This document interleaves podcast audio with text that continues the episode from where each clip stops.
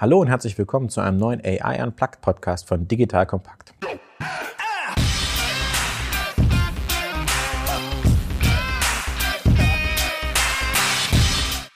Mein Name ist Erik Pfannmüller, Gründer und CEO von Solvemate. Wie ihr wisst, Solvemate automatisiert Kundensupport und unsere KI-basierte Plattform bietet virtuelle Assistenten, manche nennen sie auch Chatbots, mit den Endkunden ihre Kundenanfragen in Sekundenschnelle 24 Stunden am Tag selbst lösen können. Wie immer bei AI Unplugged erklären wir Alltagsthemen rund um das Thema KI einfach und für jedermann verständlich erklärt. Heute geht es um ein ganz besonderes Thema, das jeder von uns kennt, nämlich das Thema E-Commerce. Dazu habe ich einen sehr erfahrenen Gast bei mir. Herzlich willkommen Robin Müller, aktuell CTO vom Tagesspiegel. Aber Robin, warum bist du eigentlich heute hier? Hallo Erik, ich bin heute hier, weil ich mich die letzten sieben Jahre als CTO im E-Commerce-Bereich sehr intensiv mit Machine Learning und AI-Themen auseinandergesetzt habe. Das natürlich immer mit einem möglichst tiefen Nutzerfokus, um die Nutzer-Journey spannender und am Ende natürlich die Conversion Rate höher ausfallen zu lassen. Das klingt gut. Herzlich willkommen. Da freue ich mich auf ein Gespräch mit sehr viel Expertise. Wir starten durch. E-Commerce ist ja ein ganz großes Thema und jeder von uns hat tagtäglich mit E-Commerce zu tun. Willst du uns mal einen kurzen Überblick geben, was es eigentlich für Themen im E-Commerce gibt, bei denen KI eigentlich Einzug hält. Und dann schauen wir, wo wir da noch tiefer reingehen.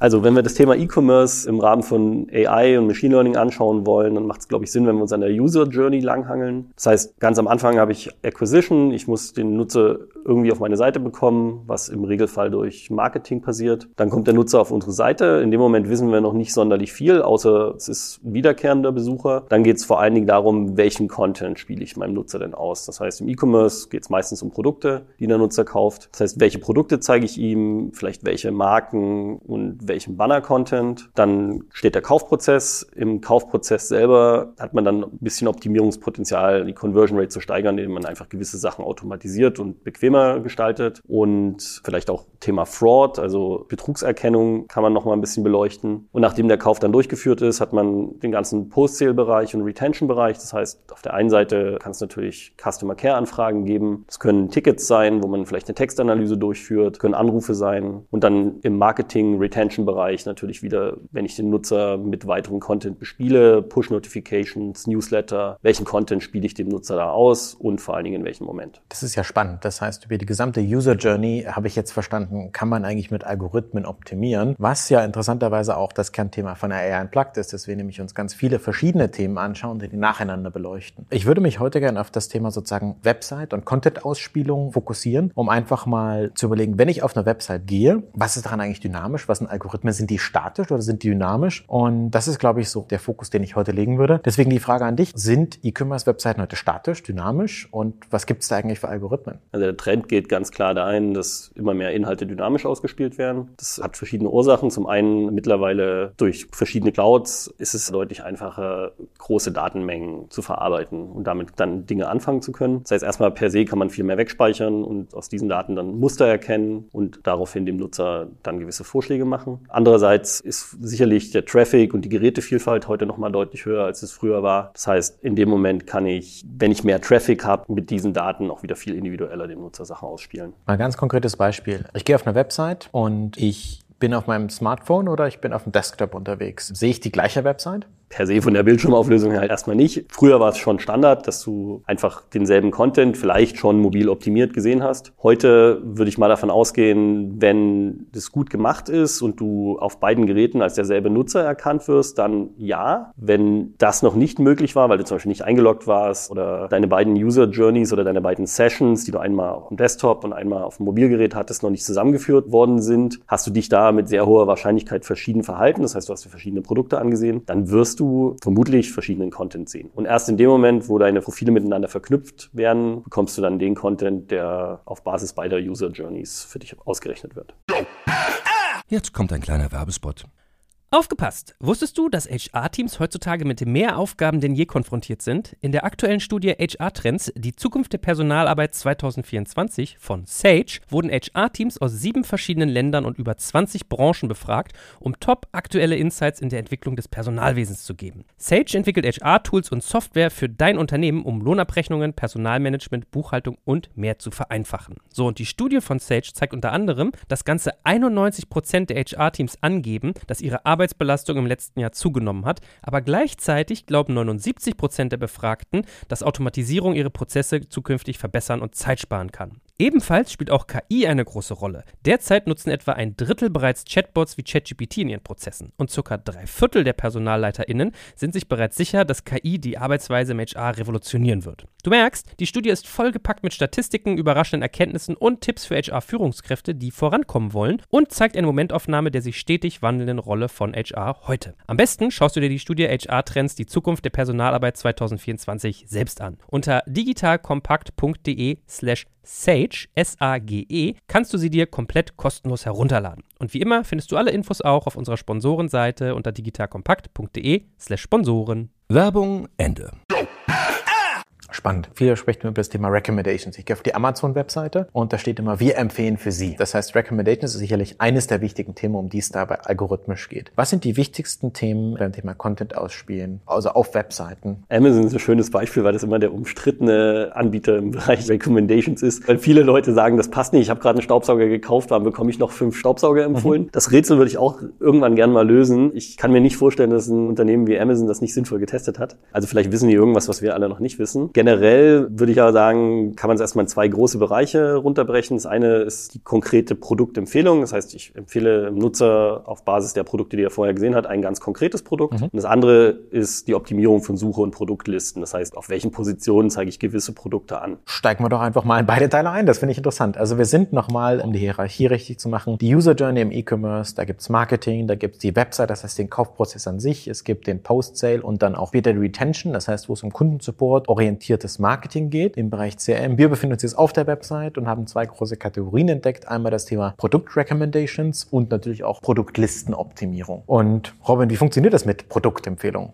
Genau, steigen wir mal in die Produktempfehlung ein. Zuallererst ist, glaube ich, ein bisschen greifbarer das Thema, weil man immer von einem konkreten Produkt ausgeht oder von mehreren konkreten Produkten, die sich ein Nutzer angeschaut hat. Dann unterscheidet man ganz high level erstmal in zwei verschiedene Arten, Produkte zu empfehlen. Das eine ist das sogenannte Content-Based Filtering. Das heißt, es werden Produkte empfohlen, die inhaltlich ähnlich zu den bereits betrachteten Produkten sind. Beispiel, wie ist das Produkt kategorisiert? Was für eine Farbe hat das Produkt? Was ist das überhaupt für ein Produkt? Ist das für Frauen oder für Männer? Oder, das gibt es mittlerweile auch von verschiedenen Anbietern, das nicht auf Basis der Metadaten eines Produkts zu machen, sondern auf Basis des Produktbildes. Das heißt, es werden im Prinzip Bilder miteinander verglichen und es werden Produkte empfohlen, die ähnlich aussehen. Das war das Content-Based Filtering. Das zweite ist das Collaborative Filtering, kollaboratives Filtern. Das heißt, ich sehe Produkte, die Nutzer, die sich ähnliche Produkte wie ich angesehen oder sogar gekauft haben, verstärkt. Also im Prinzip auf Nutzerverhalten. Das wäre so der klassische Netflix-Fall eigentlich. Mhm. Nutzer, die X angeschaut haben, haben auch Y angeschaut. Mhm. Das ist schon der erste gute Querverweis zu einer anderen Episode, wo wir auch über Netflix und Personalisierung im Internet gesprochen haben. Die letzte Episode, um ganz genau zu sein. Und ich würde gerne noch mal querverweisen auf unsere erste Episode, wo wir über das Machine Learning Modell gesprochen haben. Wir haben gesagt, es gibt bestimmte Daten, die mit einem Algorithmus zu einem Modell zusammengecrunched werden. Das Modell, das die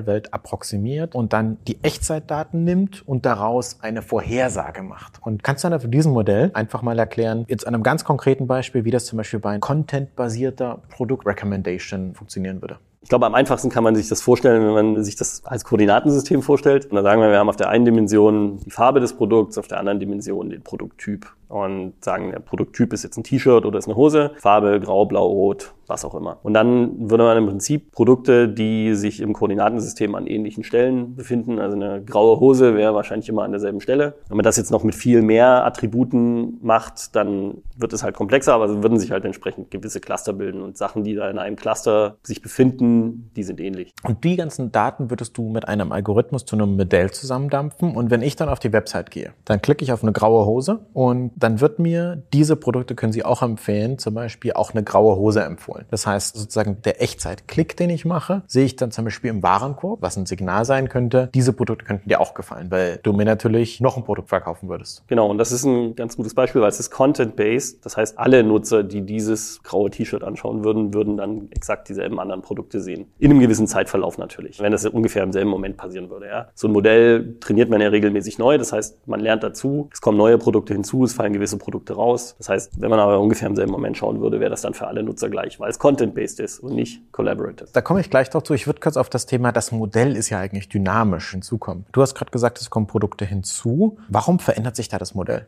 Ganz banal, weil neue Erkenntnisse hinzugekommen sind. Das heißt, man lässt ja da im Regelfall nicht nur so ganz einfache Attribute einfließen, wie ist das grau und ist das ein T-Shirt, sondern gut sortierter E-Commerce-Shop im Fashion-Bereich, vielleicht 100 graue T-Shirts, vielleicht mehrere hundert, ja. Das heißt, diejenigen, die ich empfehlen würde, wären wahrscheinlich Produkte, die sich gut verkaufen, die eine niedrigere Retourenrate haben, die vielleicht auch von, wenn ein Nutzer zuallererst ein bestimmtes graues T-Shirt angeguckt hat, sind das dann vielleicht andere Produkte, als wenn er ein anderes angeguckt hat, weil es vielleicht einen Print hat oder nicht. Das heißt, genau da haben wir schon dynamische Aspekte. Das heißt, eine Retourenrate verändert sich, ein Preis verändert sich und dementsprechend verändert sich dann das Modell oder was da ausgespielt wird. Das ist spannend. Das heißt, du hast einmal statische Daten, wie zum Beispiel, ich kriege ein neues Produkt. Wir bleiben mal bei den 100 grauen T-Shirts. Ich kriege das 100 in erste graue T-Shirt rein. Das könnte ja auch eine Recommendation sein, im Warenkorb zum Beispiel. Aber gleichzeitig hast du auch einen Machine Learning Loop. Das heißt, wenn viele Kunden ein bestimmtes T-Shirt kaufen, dann würde das wahrscheinlich ausgespielt werden, weil es ein Power Seller ist und der Shop natürlich Umsatz machen will. Ist das so, dass es dann automatisch einen Feedback Loop gibt? Und wie oft wird der neu berechnet? Wie funktioniert sowas? us. Das kommt ein bisschen auf die Lösung an, die man gewählt hat. Es gibt einmal Varianten, wo man wirklich konkret ein Modell berechnet und dieses Modell dann mit neuen Trainingsdaten wieder neu berechnen muss. Und dann gibt es Fälle, da geht es dann ein bisschen in Richtung Reinforcement Learning. Reinforcement Learning bedeutet, es gibt eine Nutzenfunktion und es gibt gewisse Signale. Also wenn jemand was in den Warenkorb legt, ist das schon mal ein gutes Signal. Wenn jemand was kauft, ist das noch ein viel besseres Signal oder ein stärkeres Signal. Wenn jemand was retourniert, ist das vielleicht ein negatives Signal. Und genau das ist das Reinforcement. Genau damit wird der Algorithmus Algorithmus permanent neu antrainiert. Ein ganz klassisches Beispiel davon, auch außerhalb vom E-Commerce-Space, ist irgendwie so ein Staubsaugerroboter. Der, wenn er gegen Hindernis fährt, ist das ein negatives Signal und dann markiert er sich das auf seiner internen Karte quasi als, da fahre ich nicht mehr hin. Und wenn er an der Stelle immer vorbeikommt, dann ist das gut. Also so mappt er im Prinzip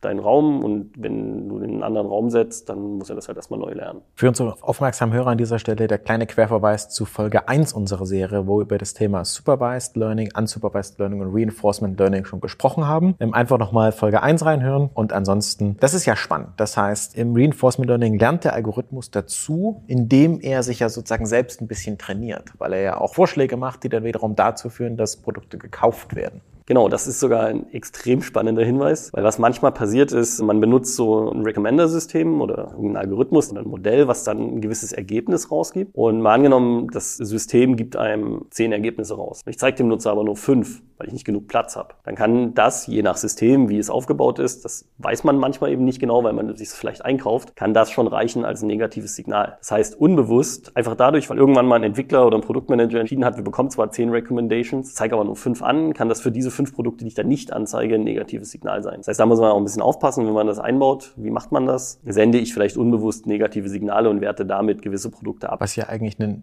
Algorithmus inhärentes Problem ist. Das heißt, innerhalb der Recommendation habe ich schon eine Rangfolge, weil ich ja ein Produkt, ich sage jetzt mal die typische Warenkorb-Empfehlung, muss ich mir entscheiden, was ist das, das links oben steht. Das heißt, das erste die beste Empfehlung. Das heißt, die Reihenfolge an sich beeinflusst ja schon den Algorithmus. Genau, also im Regelfall gibt er die Ergebnisse in der Reihenfolge raus und die sollte ich dann auch so weitestgehend übernehmen. Wie gesagt, man weiß manchmal nicht, was drin steckt. Man hat es ja oft nicht selbst gebaut, sondern kauft sich das halt von Leuten ein, die das besser können, als man das selber kann. Und genau an der Stelle, wenn es eine Blackbox ist, sollte man einfach versuchen, so nah wie möglich an den Vorgaben dann lang zu hangeln, um nicht unbewusst irgendwelche negativen Signale zu senden. Das ist ein spannendes Stichwort, das Thema Make or Buy und algorithmische Blackbox. Ich würde das mal kurz nach hinten packen, dass wir da gleich nochmal drüber sprechen. Du hattest vorhin so ein ganz tolles Wort gesagt, nämlich kollaborativer Algorithmus. Und zwar waren wir im Bereich Produktempfehlungen. Du hast gesagt, es gibt Content, also contentbasierte Produktempfehlungen, die sozusagen für alle gleich ist im Sinne von zu dem grauen T-Shirt, das du im Warenkorb hast, gehört das. Und du hast vorhin noch kollaborative Algorithmen gesagt. Was ist denn damit gemeint? Genau, also klassisches Collaborative Filtering basiert halt eben genau darauf. Nutzer A hat irgendwas getan, also er hat sich drei Produkte angeguckt und hat dann eins davon gekauft. Und Nutzer B kommt irgendwann später und verhält sich genauso, guckt sich vielleicht genau dieselben drei Produkte an. Heißt, was der Algorithmus an der Stelle erkennt, okay, es gibt einen Nutzer, der sich ähnlich verhalten hat wie jemand anders vorher. Und der hat dann am Ende das gekauft. Oder vielleicht später in der zweiten Session nochmal ein anderes Produkt gekauft. Das heißt, genau das bekommst du dann empfohlen. Ganz vereinfacht dargestellt. Natürlich wird es selten jemanden geben, der exakt genau dasselbe Profil hat, aber je nachdem, wie nah man rankommt, funktioniert das dann so.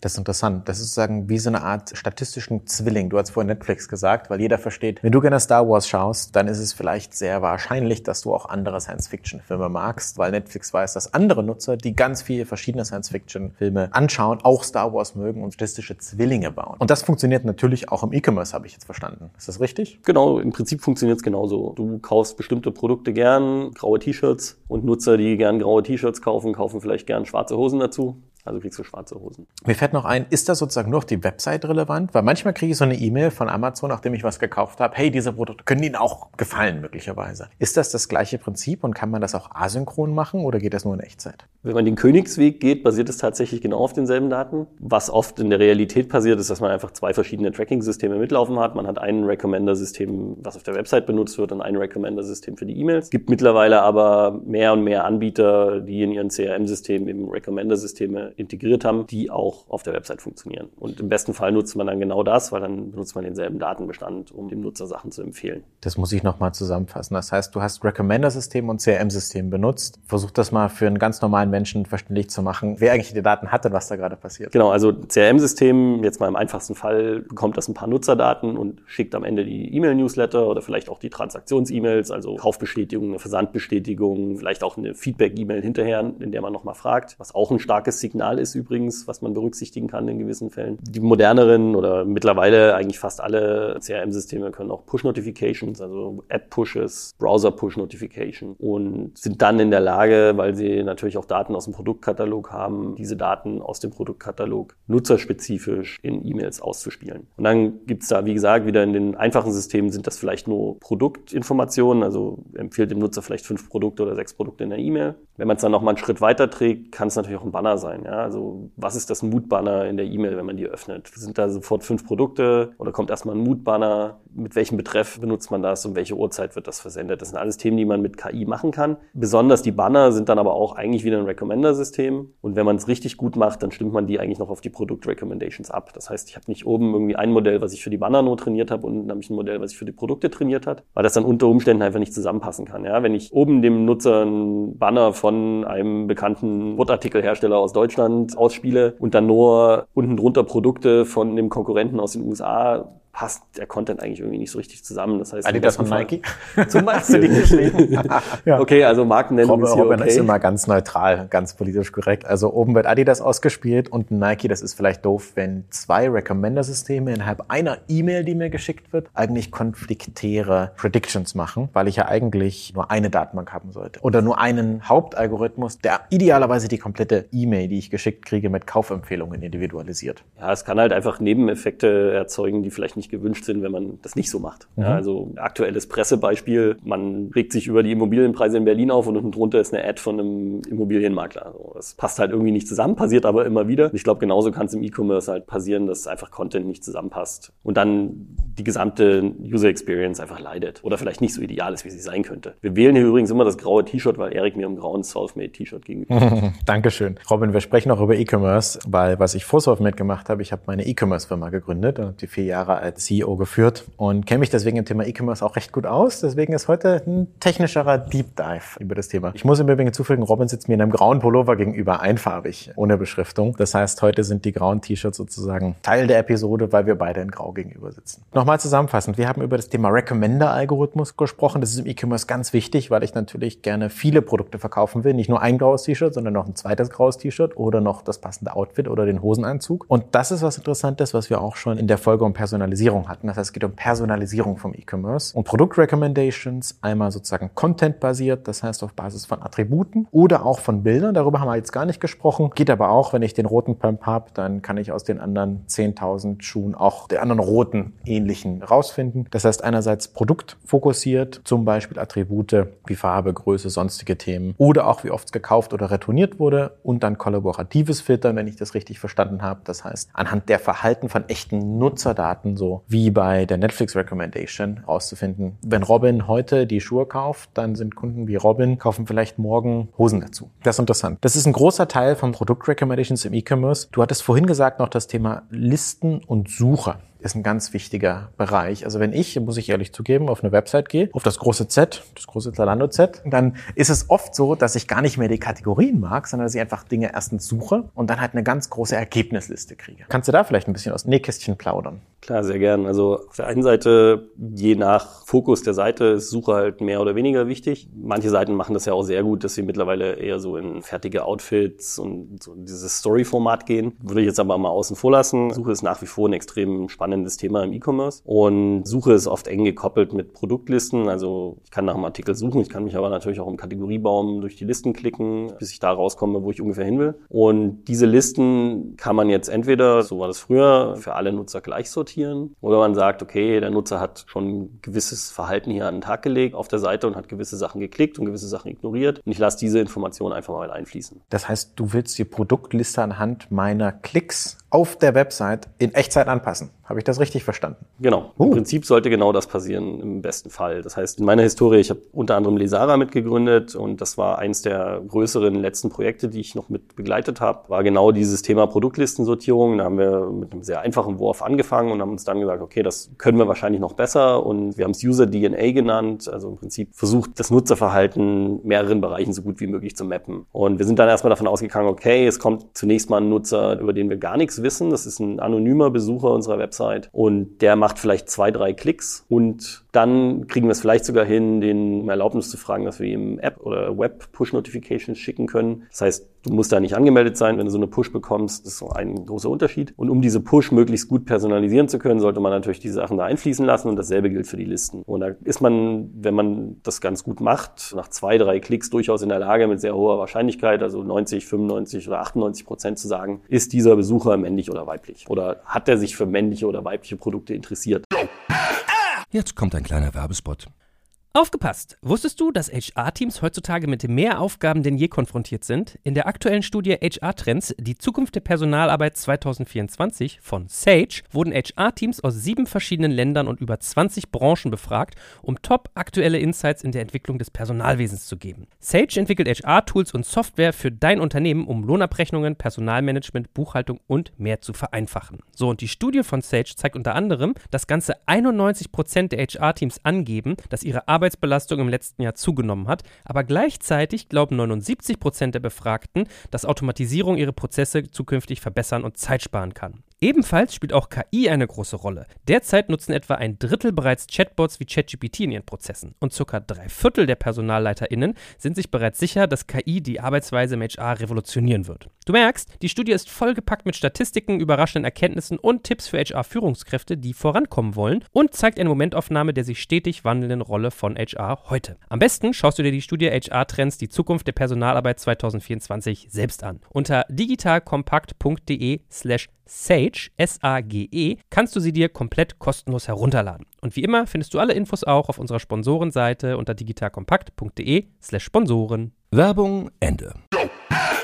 Das ist ja spannend. Versuchen wir mal zu beschreiben, wie das Modell funktioniert. Du nimmst historische Daten und willst, wenn ich jetzt auf Lazara oder einen anderen Shop gehe, nach drei Klicks wissen, ob ich Mann oder Frau bin, mit einer gewissen Wahrscheinlichkeit. Natürlich gibt es immer eine Fehlerrate. Wie macht man das? Beschreib mal, wie habt ihr das Modell trainiert? Welche Daten sind da eingeflossen? Also wir haben das tatsächlich mit drei Machine Learning-Ansätzen probiert. Wir haben es mit einem neuronalen Netz probiert. Das kommt mittlerweile immer häufiger. Das ist eigentlich, wenn man AI sagt, meint man eigentlich oft neuronale Netze. Wir haben das mit einem ganz klassischen Bayes-Algorithmus gemacht und wir haben das einmal mit so einer Art Baumstruktur versucht. Und am Ende sind wir mit allen drei Varianten zu einem relativ ähnlichen Ergebnis gekommen, aber mit unterschiedlichen Computation-Kosten. Ein neuronales Netz ist ein bisschen aufwendiger als ein Baum, ist wieder aufwendiger als ein Base-Modell. Und ganz vereinfacht könnte man sagen, wir haben uns im Prinzip angeguckt. Am Anfang ist ja erstmal jeder Nutzer anonym für uns. Das heißt, wir haben uns angeguckt, wer hat was geklickt. Und dann gibt es gewisse Klickpfade. Am Ende kauft jemand irgendwann, also ein gewisser Prozentsatz der Nutzer kauft und das ist schon ausreichend, um zu sagen, okay, in dem Moment, wo die sich registriert haben, haben sie uns ja mitgeteilt, ob sie männlich oder weiblich sind, einfach weil wir danach gefragt haben. Das heißt, wir hatten ganz eindeutiges Wissen darüber. Und dann haben wir gesagt, okay, Leute, die diese Seite und dann diese Seite und dann diese Seite geklickt haben, waren weiblich. So. Das ist interessant. Das heißt, um unseren unseren Hörern mal den Flow der Daten zu erklären. Das heißt, ihr habt ein Modell gehabt, das war ein, in dem Fall ist Supervised Learning Algorithmus, weil er kannte die Wahrheit, weil der Kunde am Ende gesagt hat im Checkout, hey, ich bin männlich oder weiblich. Meistens macht man dabei keine Fehler. Das heißt, ihr hattet recht gute Daten und konntet sagen, Kunden, die so geklickt haben, sind männlich. Das heißt, das Modell hat aus den Rohdaten von, ich sag mal, zehntausenden Klicks und Bestellungen mit einem Algorithmus, du hast gerade drei verschiedene genannt, da gehe ich gleich noch drauf ein, ein Modell gemacht. Und wie habt ihr dann geprüft, welches der Modelle am besten ist? Was man dann im Normalfall macht, ist, man hat ein gewisses Set an Daten, wo man das schon weiß. Also ich habe jetzt, keine Ahnung, eine Million Klicks von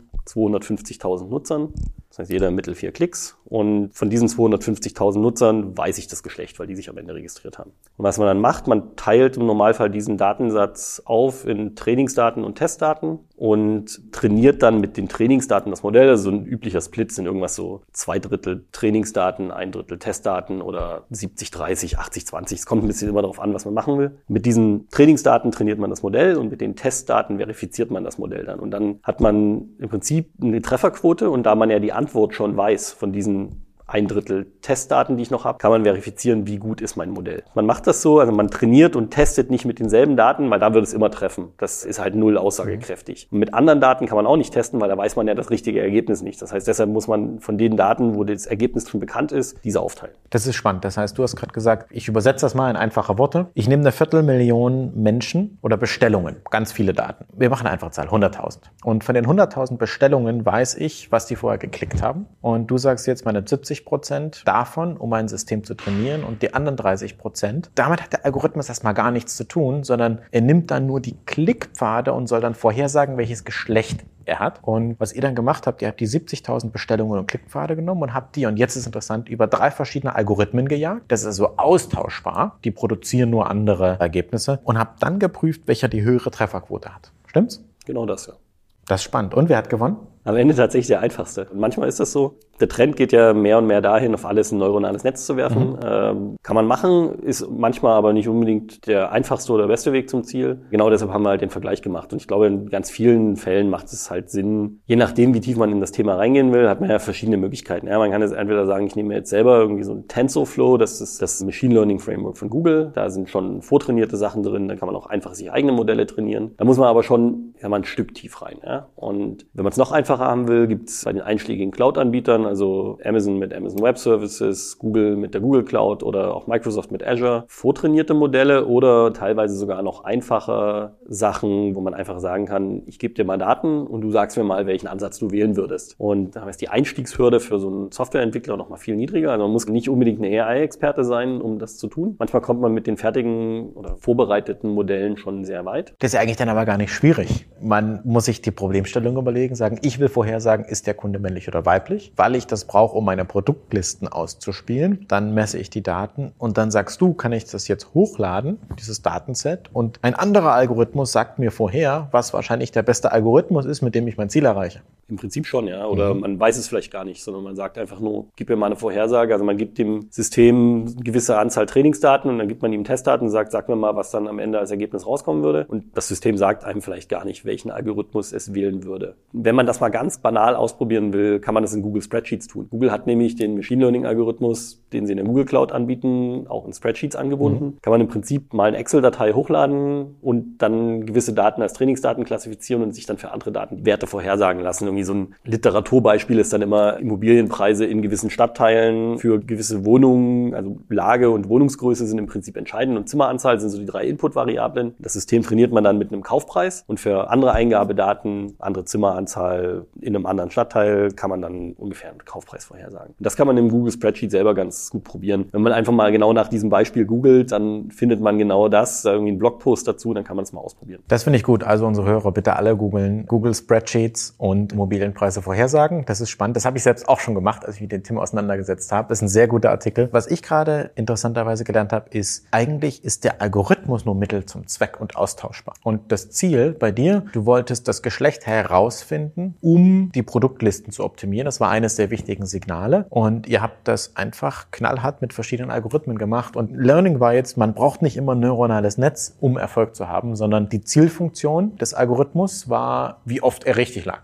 Genau, im Prinzip das, ja. Wenn man sich jetzt mal wieder ein bisschen zum Use Case hingeht, warum ist das Geschlecht wichtig? Sagen wir mal, jemand kommt auf meine Startseite in meinem E-Commerce-Shop, klickt einen Banner, scrollt einmal in der Liste nach unten, klickt noch ein Produkt und dann benutzt der oder diejenige die Suche. Dann ist das Suchergebnis, wenn dann jemand nach graue T-Shirts sucht, weiß ich immer noch nicht, ist die Person männlich oder weiblich. Mhm. Dann, wenn ich aber diese drei Klicks schon habe und sage, hm, ist wahrscheinlich mit 90-prozentiger Wahrscheinlichkeit ist der Nutzer männlich, dann sortiere ich meine Suchergebnisse schon mal anders und sortiere männliche Produkte viel weiter nach oben oder bin vielleicht sogar, wenn ich mir sehr sicher bin, ganz hart und filter alle weiblichen Produkte in dem Moment schon mal raus. Und das heißt, ich habe so nach drei Klicks, wenn jemand dann die Suche benutzt, schon mal ein deutlich besseres Suchergebnis, als wenn ich einfach nur die Standardsuche benutzt hätte. Wobei graue T-Shirts einfach nur nach inhaltlichen Attributen gesucht wird und dann steht vielleicht ein T-Shirt für aus dem Damenbereich ganz oben. Um sozusagen das nochmal zusammenzufassen, warum ist es wichtig, im E-Commerce zum Beispiel Produktlisten zu optimieren? Weil ich nicht immer weiß, ob ich gerade männlichen oder weiblichen Kategoriebaum bin. Und wenn ich eben drei Klicks mache, dann wäre es super gut zu wissen, ob ich männlich oder weiblich bin, weil man dann einfach männliche oder weibliche graue T-Shirts ausspielen kann, was die Conversion Rate erhöht, was sozusagen dazu führt, dass ich mit einer höheren Wahrscheinlichkeit kaufe, wenn ich die richtigen Produkte angezeigt werde, weil es einfach zu viel Produkte gibt, um die mir auf einem Bildschirm anzuzeigen. Deswegen will ich nur die besten für mich haben.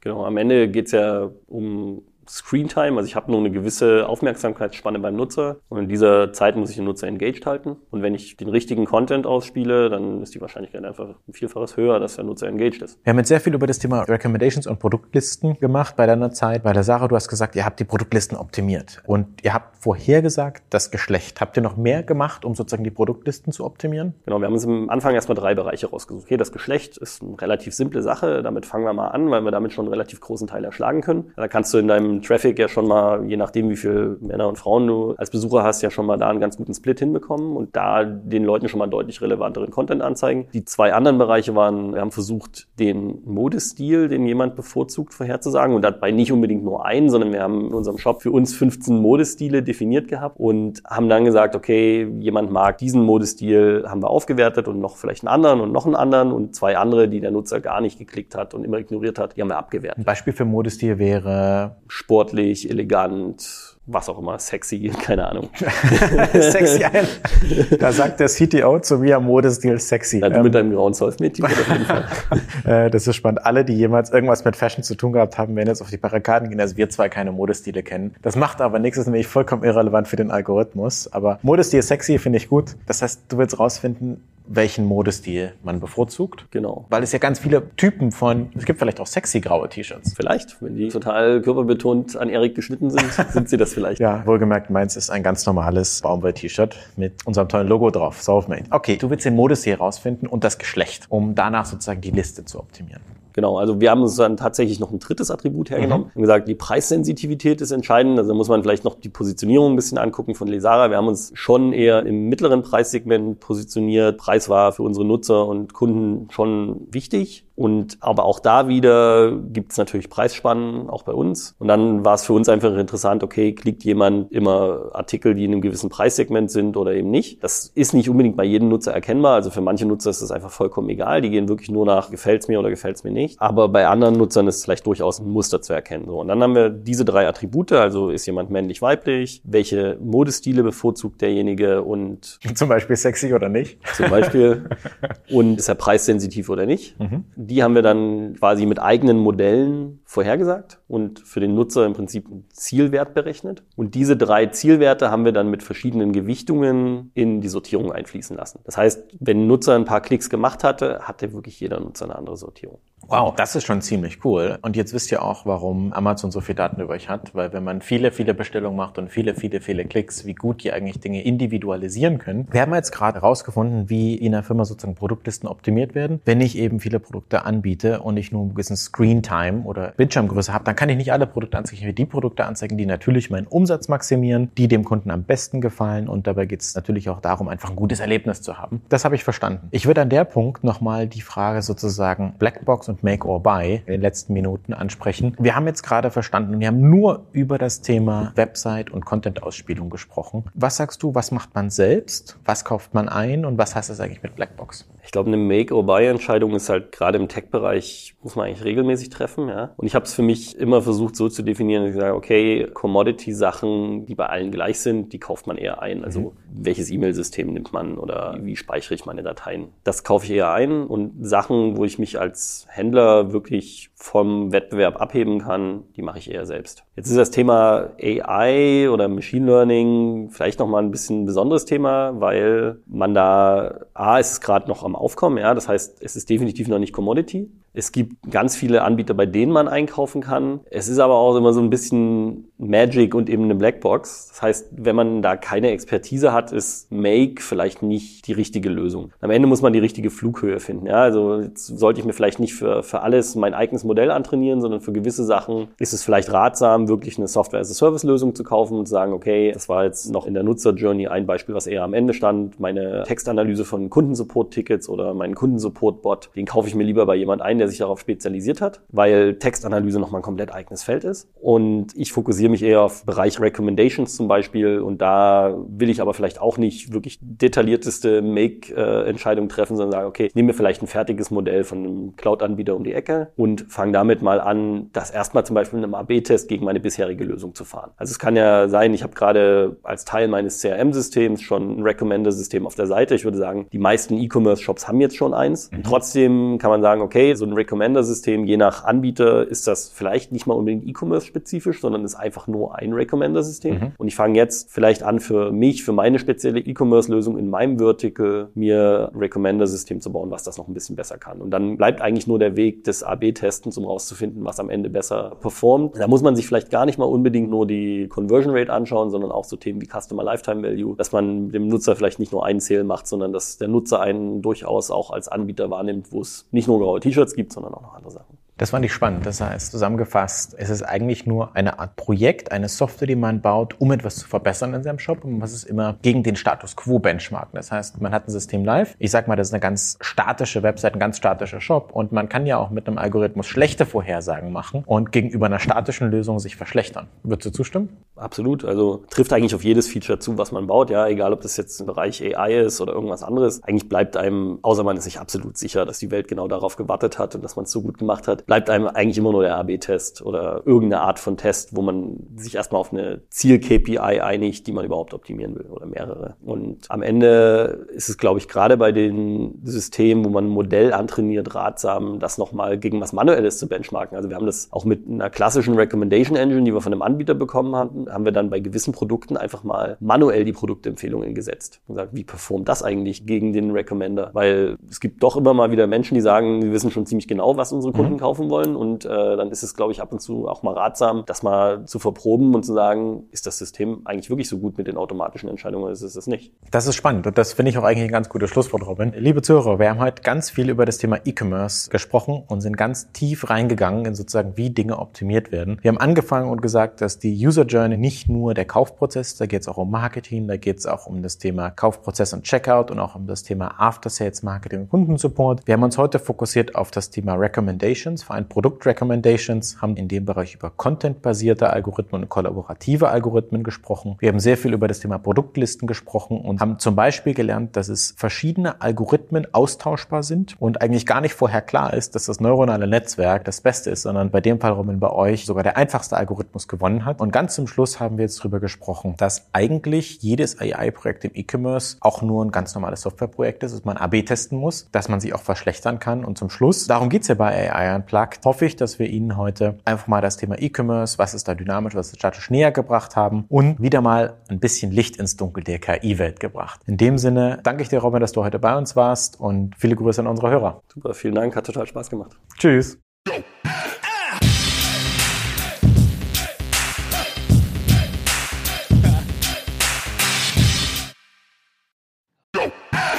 Jetzt kommt ein kleiner Werbespot. Aufgepasst! Wusstest du, dass HR-Teams heutzutage mit mehr Aufgaben denn je konfrontiert sind? In der aktuellen Studie HR Trends, die Zukunft der Personalarbeit 2024 von Sage, wurden HR-Teams aus sieben verschiedenen Ländern und über 20 Branchen befragt, um top aktuelle Insights in der Entwicklung des Personalwesens zu geben. Sage entwickelt HR-Tools und Software für dein Unternehmen, um Lohnabrechnungen, Personalmanagement, Buchhaltung und mehr zu vereinfachen. So, und die Studie von Sage zeigt unter anderem, dass ganze 91% der HR-Teams angeben, dass ihre Arbeit Arbeitsbelastung im letzten Jahr zugenommen hat, aber gleichzeitig glauben 79 Prozent der Befragten, dass Automatisierung ihre Prozesse zukünftig verbessern und Zeit sparen kann. Ebenfalls spielt auch KI eine große Rolle. Derzeit nutzen etwa ein Drittel bereits Chatbots wie ChatGPT in ihren Prozessen und circa drei Viertel der PersonalleiterInnen sind sich bereits sicher, dass KI die Arbeitsweise im HR revolutionieren wird. Du merkst, die Studie ist vollgepackt mit Statistiken, überraschenden Erkenntnissen und Tipps für HR-Führungskräfte, die vorankommen wollen und zeigt eine Momentaufnahme der sich stetig wandelnden Rolle von HR heute. Am besten schaust du dir die Studie HR-Trends, die Zukunft der Personalarbeit 2024 selbst an. Unter digitalkompakt.de slash Sage, S-A-G-E, kannst du sie dir komplett kostenlos herunterladen. Und wie immer findest du alle Infos auch auf unserer Sponsorenseite unter digitalkompakt.de slash Sponsoren. Werbung Ende.